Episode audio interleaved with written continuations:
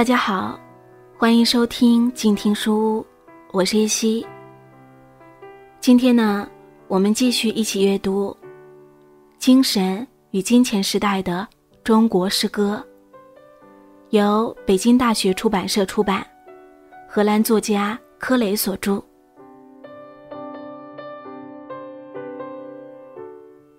在文革中，对意识形态的管控更超极端。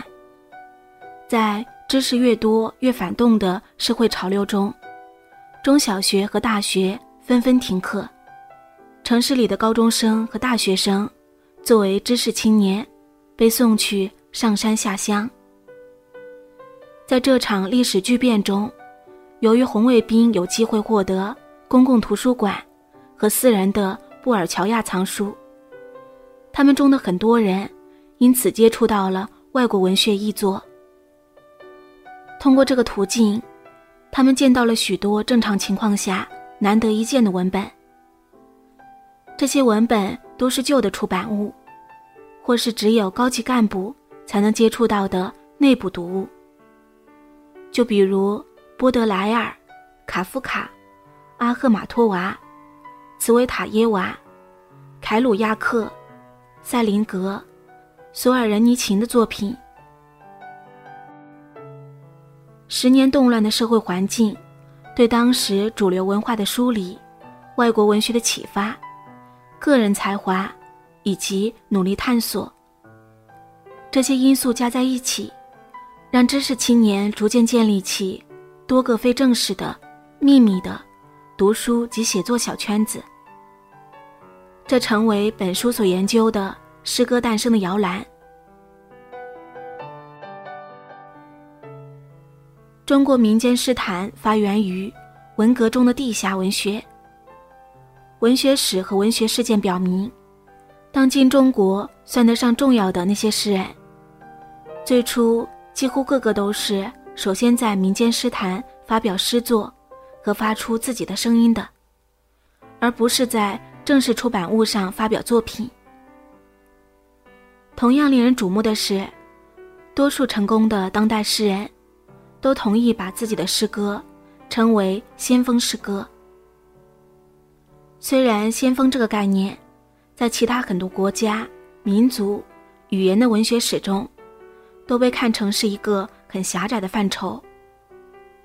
因此，我们应该深入考察一下。在中国国内批评话语中，民间诗坛和先锋诗歌这两个概念，我曾在其他文章中对这两个概念进行过深入分析。二者在含义上有交叉重叠，都既体现了诗歌写作的美学追求，也带有体质特征，往往不太容易区分。在此。我首先分析它们的基本含义。当说先锋诗歌时，我们是在讨论这些诗歌的美学特征。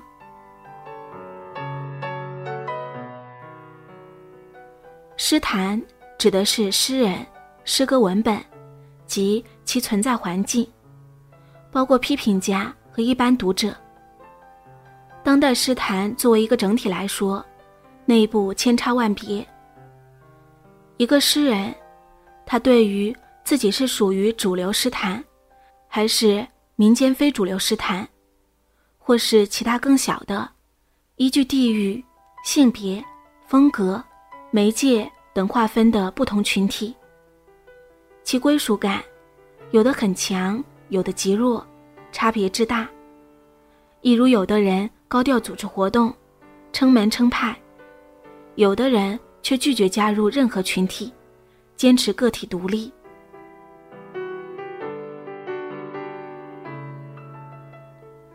从体制的角度来看，民间诗坛是当代诗歌自主运作的一部分，独立于国家正规出版业之外。地下文学萌芽于文革期间。一九七八年十二月，《今天》杂志。在北京公开发行，民间诗坛开始转入地上。今天的作者包括北岛、芒克、舒婷、顾城、杨烈、多多等一群闪亮的名字。他们走出了文革文学的局限。二十世纪八十年代初以后，国家逐渐放松了对文艺的监管，非主流文学扩展到南京、上海、杭州、成都、昆明、哈尔滨、广州等大城市。有兴趣的人都可以接触到非主流诗歌。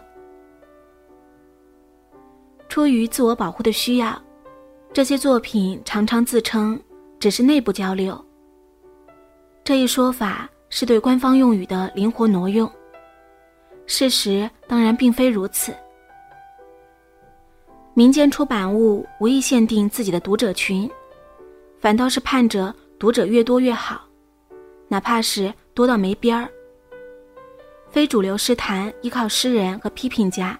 组成的高效的非正式网络，推出了一系列刊物、个人诗集或诗歌合集，从粗制滥造到光鲜夺目，从纸质版到电子版，应有尽有。他们也组织诗歌朗诵会等文学活动，并与戏剧、音乐等其他艺术形式展开合作。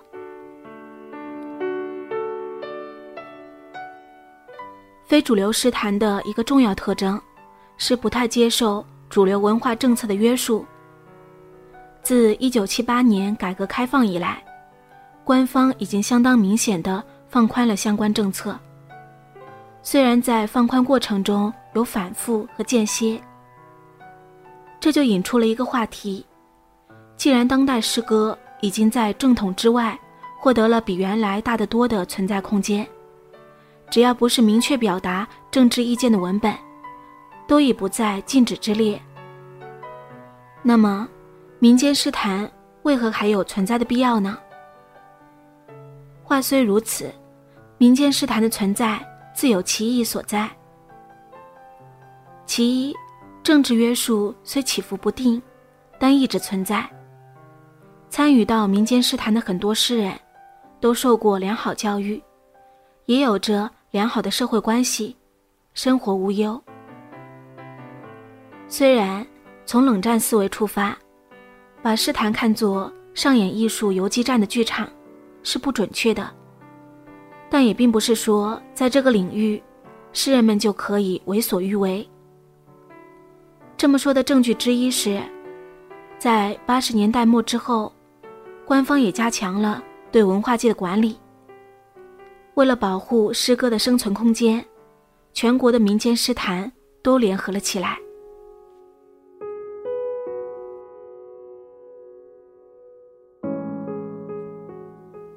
总的来说，我们有充分的理由质疑白杰明在这个问题上的观点。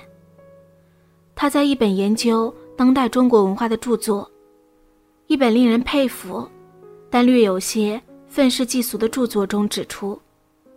非主流诗歌只有在国家制造的背景中，或与国家文艺相比对时，才显现其存在价值。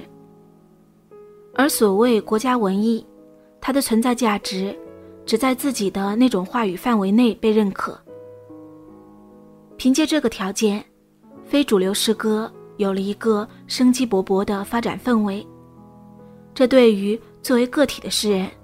和整个诗坛的发展大有注意。这一点，在相关的文学史著述和这些诗歌所产生的国内外影响方面表现明显。就此而论，吕周句和罗振亚把非主流诗歌视作亚文化，是值得商榷的。当然，文学史的篡写总会受到。某些特定利益集团的主导，难以客观均衡。现代时期对大众文学的压抑极为明显一例。当时在晚清和民国初年发展起来的五四和新文学范式，由于近乎垄断的占据着现代话语权，对大众文学造成了明显的压抑局面。这种境况。要到二十世纪八十年代之后，才受到严肃质疑。然而，在二十世纪初期，文学革命被认为是建立现代民族国家这一宏大事业的一部分。这个事实让支持文学革命的一方有了主导构造文学史的机会。但是对于当代先锋诗来说，情况绝非如此。文革之后，在先锋诗歌的名目之下，其实是一个文本大杂烩。在这个特定的社会文化语境内，先锋诗歌之被命名为先锋诗歌，其实与现代西方文学、民国时期的文学、社会主义现实主义文学和中国台湾地区的文学，以及最广泛意义上的现代主义都没有关系。当然，我们可以探究先锋诗歌和八十年代末。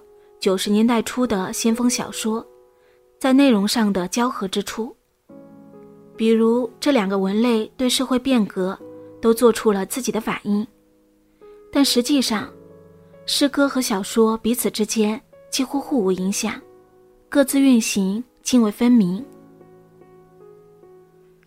或许将先锋文学和当代中国其他的先锋艺术形式放在一起，比较会更有意义。但这不在本书的研究范围之内，尤其在早些年里，先锋诗学这个概念是被从其反面来定义的，指的是抛弃、排斥正统文学作品中的主题、意象、诗歌形式和语域。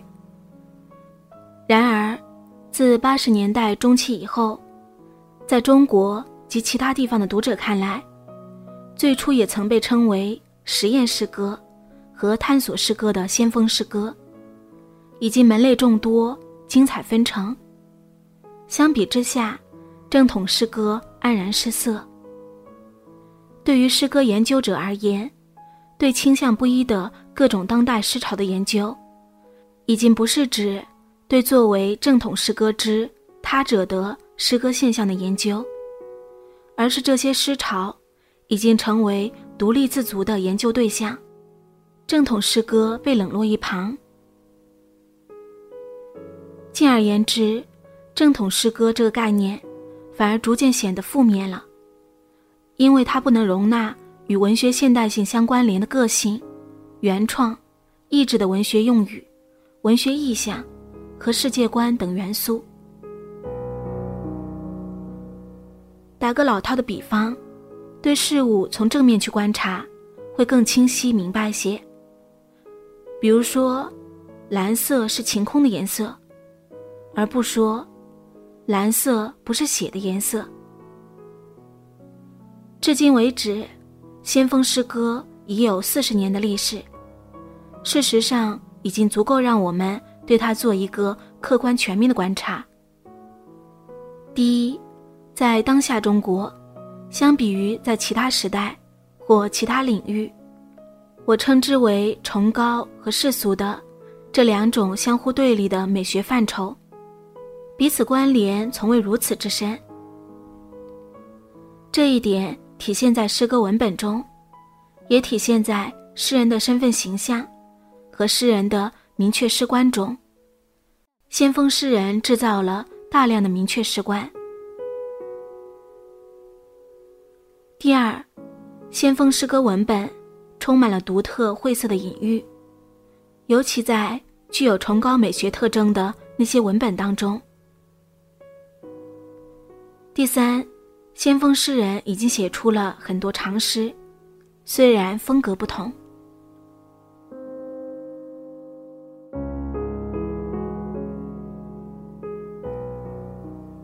好啦，今天就分享到这里啦。如果你想和我一起阅读这本书的话，可以关注微信公众号“静听有声工作室”，在书微店菜单下单购买。感谢你的收听，我是叶希，下期再会啦。